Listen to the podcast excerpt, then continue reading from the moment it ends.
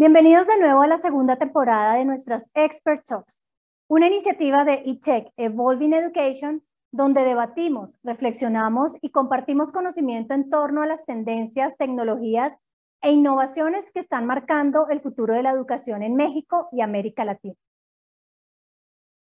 Quiero extenderle una cordial invitación a las empresas, instituciones y escuelas, universidades de los sectores público y privado del ecosistema educativo a participar en nuestra edición 2022 de eTech Evolving Education.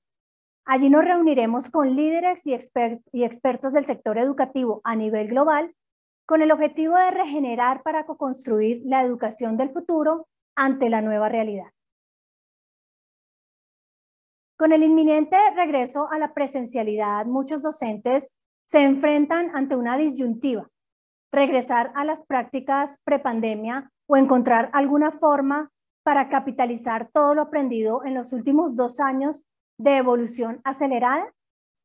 Antes de la pandemia era común observar cómo muchos docentes e instituciones concebían o por lo menos aceptaban el uso de un Learning Management System, LMS por sus siglas en inglés, como un repositorio de recursos.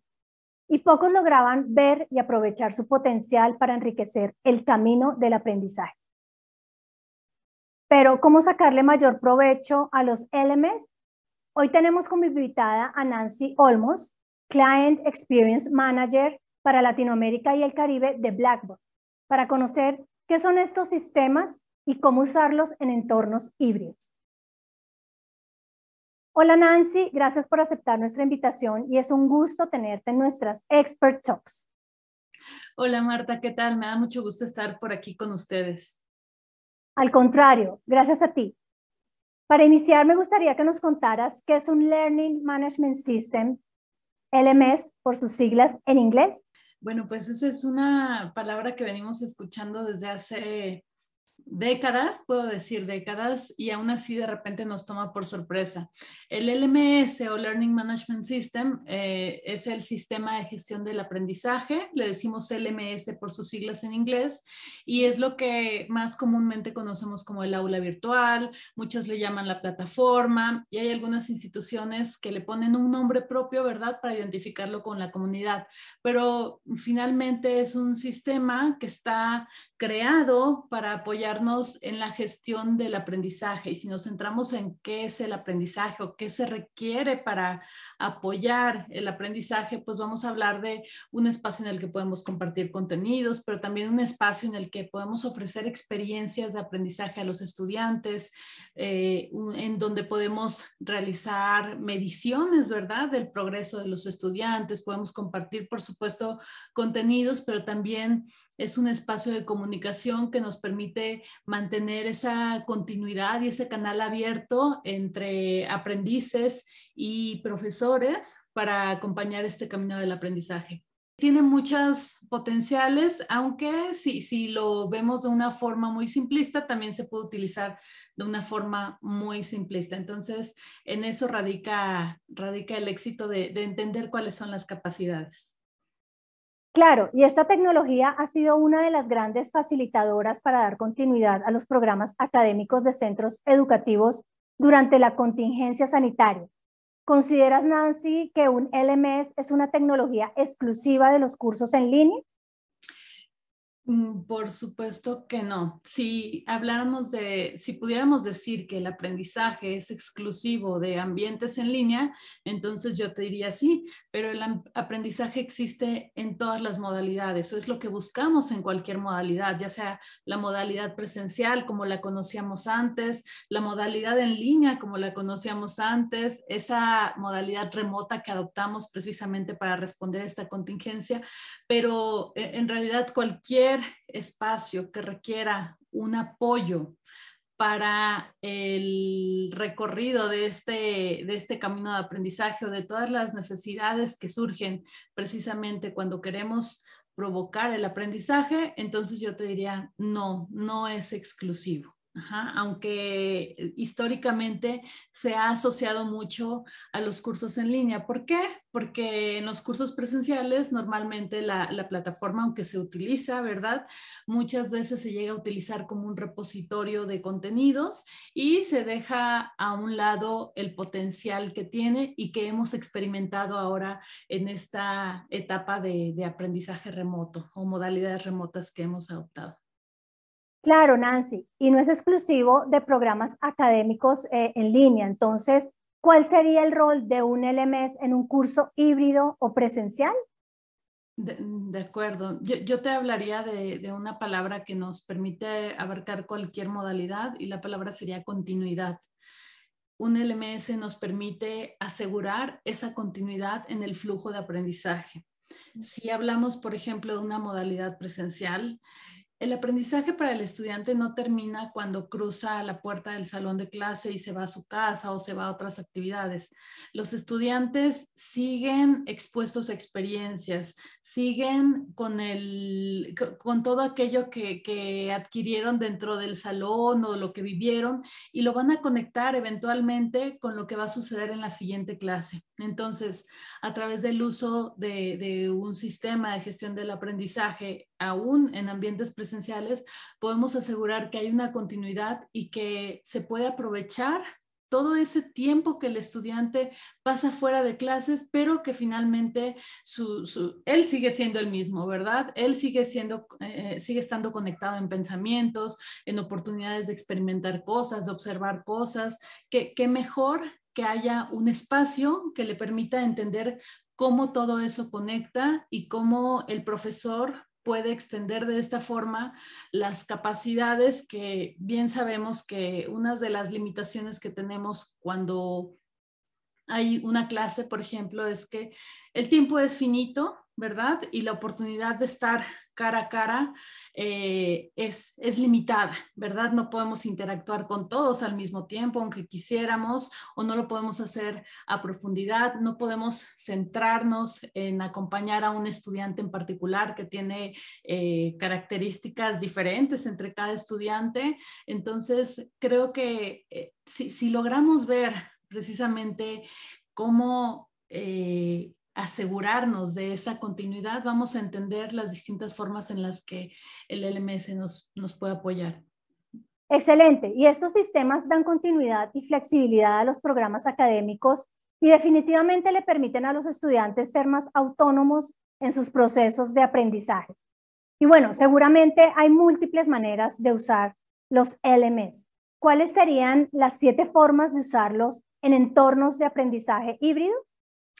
Sí, de acuerdo, Marta. Si quisiéramos hacer una lista de siete elementos claves, a lo mejor podemos empezar por algunos que resultan obvios, ¿verdad? Un LMS nos puede ayudar para compartir contenidos con los estudiantes, ya sea que los utilicen fuera del salón de clases, dentro del salón de clases o en el espacio de, de encuentro sincrónico podemos utilizar el LMS para pasar lista, simplemente, que, es un, elemento que a lo mejor no incide en el aprendizaje, pero es parte de las prácticas de, de las instituciones para ya sea para hacer valer alguna reglamentación o simplemente para entender cuál es la relación que existe entre los estudiantes que asisten a una clase presencial, a un encuentro sincrónico y sus resultados de desempeño, ¿verdad?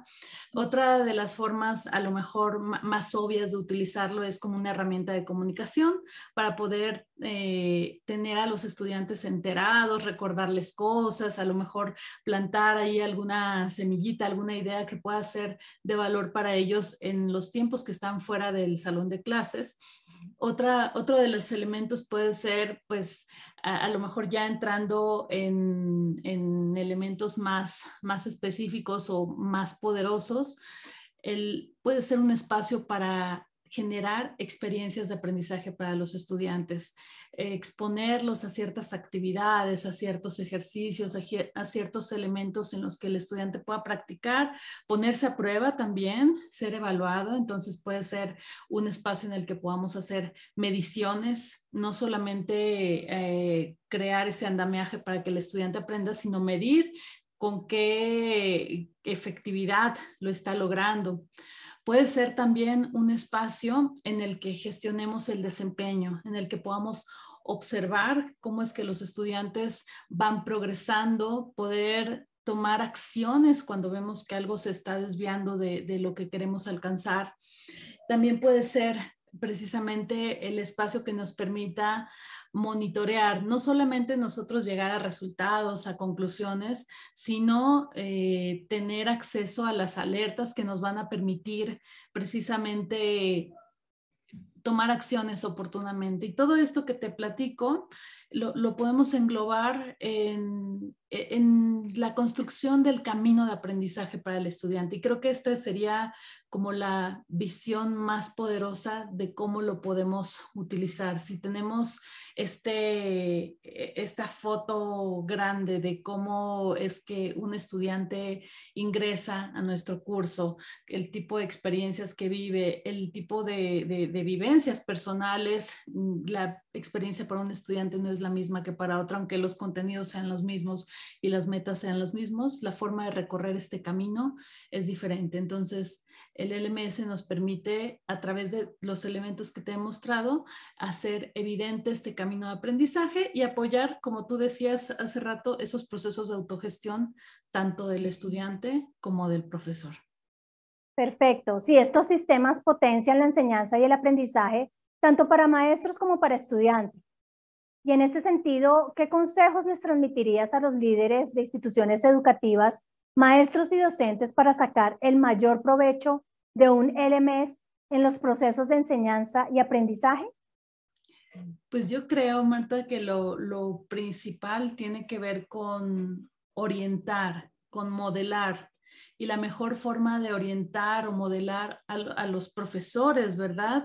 Es a través de la construcción de una visión que pueda ser compartida, una visión de cuál es la, el, el rol de la plataforma o cómo nos puede apoyar para extender estas capacidades. Un profesor eh, y una institución tiene capacidades limitadas en cuanto al tiempo que puede estar con los estudiantes, en cuanto a la atención que puede prestar a cada uno de los estudiantes, en cuanto a la forma en la que puede responder a, las condiciones eh, que se están presentando para cada uno de ellos. Entonces, yo creo que lo principal es construir esta visión y asegurarnos de que esta visión sea holística, esta visión que, no, no, permita o que evite que un profesor se encasille en considerar solamente el LMS como un espacio en el que puede compartir contenidos, una visión que nos permita eh, entender cuáles son todos los alcances que podemos lograr independientemente de la modalidad. Como te decía, el aprendizaje no es exclusivo de una modalidad.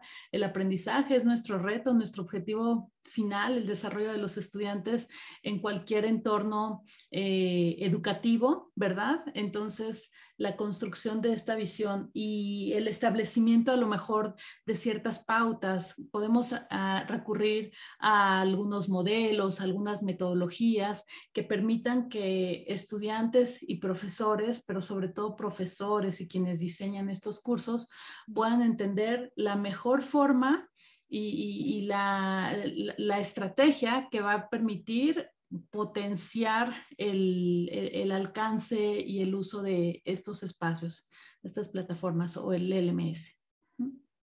Claro que sí, Nancy. Muy importante tener una visión holística que permita a los docentes desarrollar nuevas habilidades. Finalmente, me encantaría que nos contaras cómo participará Blackboard durante la segunda edición de eTech Evolving Education, que les recuerdo se realizará del 7 al 9 de julio en el Centro Expositor de la Ciudad de Puebla, en México. Sí, bueno, pues estamos muy, muy emocionados de regresar, ¿verdad? cada vez más espacios presenciales, con la posibilidad de, aplicar todo lo que hemos aprendido en estos dos años de forma acelerada, ¿verdad? Entonces nos estamos preparando precisamente para acompañar a las instituciones educativas, a, todos aquellos que estén interesados en conocer qué es lo que todos hemos aprendido, en intercambiar estas experiencias, en entender cómo se suman los valores de lo que hemos aprendido durante la contingencia sanitaria, pero también antes, y cómo podemos conectar ambos aprendizajes para crear un presente y un futuro que sea mucho más poderoso para la transformación. Sabemos que, bueno, yo soy una fiel creyente de que la educación es un elemento de transformación de la sociedad, del mundo, y estoy muy optimista y, bueno, como, como compañía apostamos totalmente a hacer esto de una mejor forma, de una forma más poderosa, y estaremos compartiendo con ustedes algún taller, alguna charla, estaremos ahí en el stand, ¿verdad? Para conversar con ustedes, para aprender de lo que han, cada uno ha aprendido y para compartir ustedes esas conclusiones y ese camino de aprendizaje que también nosotros hemos vivido de forma acelerada. Y ahí estaremos. Gracias, Nancy. Claro que sí, entre todos co-construir la educación del futuro. Agradecemos mucho tu participación en esta enriquecedora conversación y nos vemos en julio durante el evento. El registro ya está disponible y pueden hacerlo sin costo a través de www.itechevolvingeducation.com. Gracias de nuevo, Nancy, a toda nuestra audiencia. Muchas gracias por conectarse y participar. Síganos a través de nuestras redes sociales y no se pierdan los próximos episodios de esta nueva temporada de nuestras Expert Talks. Regeneremos y co-construyamos la educación del futuro. Soy Marta Carvajal y ha sido un gusto estar con ustedes. Nos vemos en una próxima oportunidad.